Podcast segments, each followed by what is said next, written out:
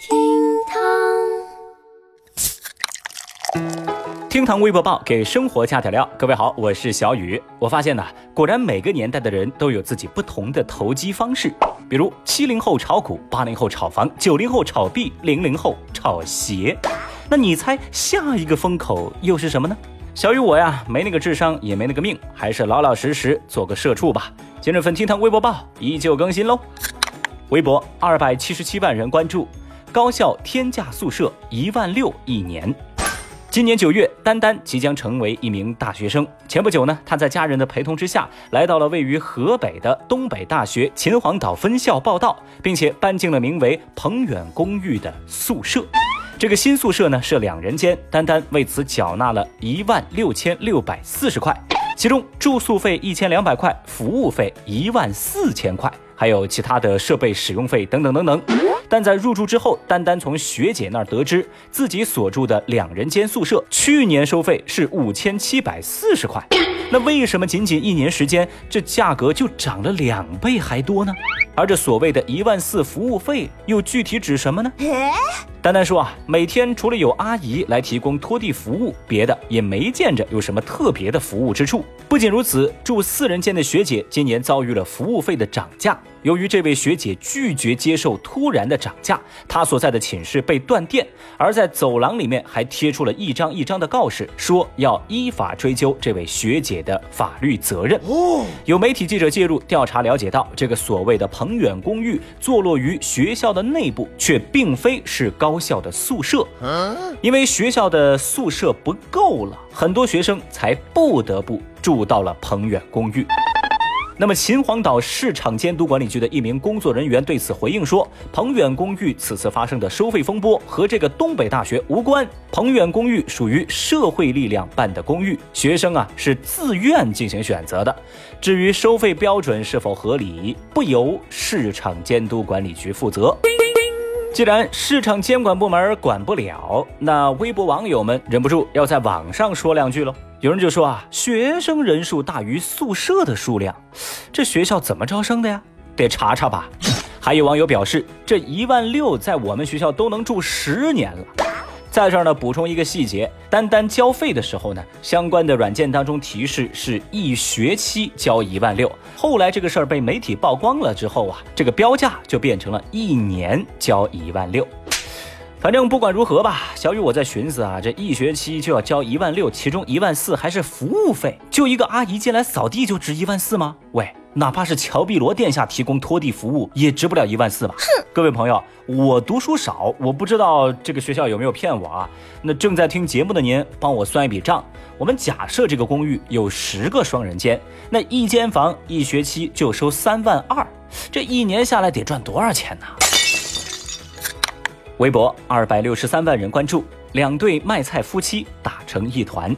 最近，太原两对卖菜夫妻在菜市场内打架，原因很简单，就是一个菜摊的男主人老李觉得自己的老婆和另一个摊主老陈儿搞暧昧，就去找老陈理论。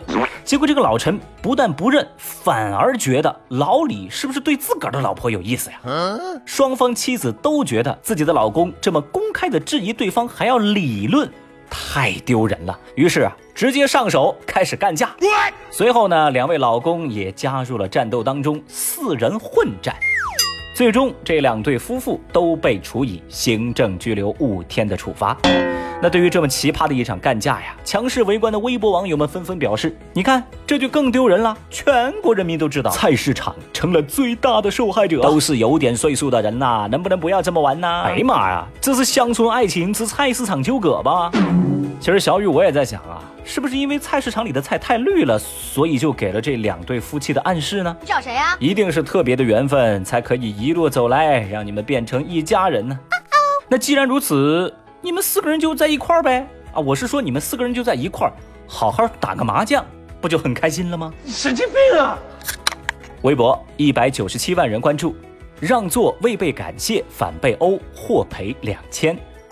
最近在 G 六二次高铁上，王女士在车上看着刘某带着孩子没有座位，而且呢车厢里面又相对比较拥挤，于是就好心让出自己的座位，让小孩坐了接近两个小时。但这个刘某呢始终没有表示感谢，那自然王女士心里面就不爽喽。当她再次起身的时候呢，动作有点大，这个小桌板啊就差点夹到了孩子的手。没想到，这刘某马上用语言攻击和嘲讽王女士，哦，双方发生口角，后来就上升到了相互撕扯、互殴。后来自然民警介入，然后带到了派出所。这个刘某就说啊，当时他以为王女士是去上厕所，那就让孩子坐了他的位置喽，这是理所当然呢，所以就没有致谢，结果就遭到了王女士的冷嘲热讽。最终啊，民警认为冲突当中刘某的责任较大。经过调解，刘某向王女士当面道歉，并且一次性的赔偿王女士医药费等一系列的费用两千块人民币。我太难了。刘某的做法呢，把微博网友们看的是一脸的黑人问号啊！哎，谁给刘某的勇气这么大言不惭呢？王女士文明让座，刘某却理所当然。有人就说啊，把这个刘某直接拉黑吧，以后让他坐漂流瓶出门。哼！还有网友表示，十分二十分钟呢，您可以觉得别人是在。上厕所，但让你坐了两个多小时，你觉得人家这是上厕所吗？谁给你的？你觉得呀？黄晓明吗？我您看看啊，说句谢谢就这么难，但动手打人却如此简单。小雨，我现在很担心被这种家长养大的孩子之后在高铁上会搞什么事情。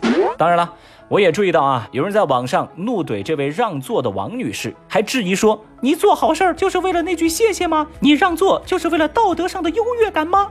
哎，这我就看不过去了啊！小雨，我倒想问问你，那不然呢？实际点说啊，你我本无缘，全靠我行善。你说句谢谢，你会死吗？说句谢谢还能让我开心两天呢？结果你非要觉得我的善举是理所当然，反过来还打我，让我更加不愿意做一个好人。这又是凭什么呢？还有谁？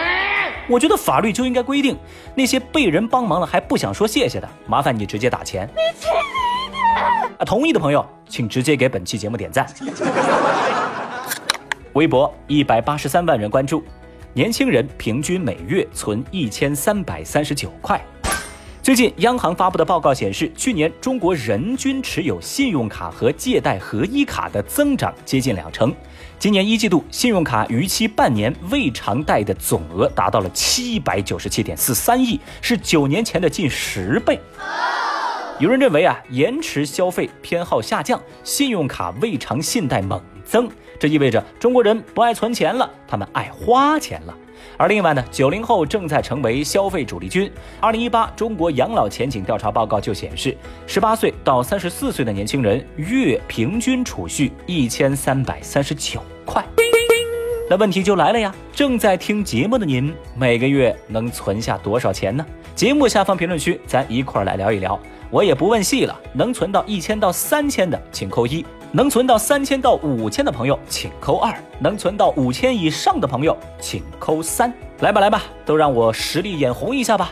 好了，以上就是今日份厅堂微博报。如果您觉得咱这个节目还有点意思，欢迎您点击订阅。还是那句话，如果有素质三连，那就更好了。拜拜。